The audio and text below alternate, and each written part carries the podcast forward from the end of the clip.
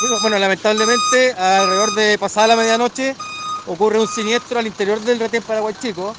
Por causas que se investigan, aparentemente una estufa de combustión lenta se habría inflamado, lo que produjo que se consumiera la totalidad del cuartel. Afortunadamente no hay ningún carabinero lesionado.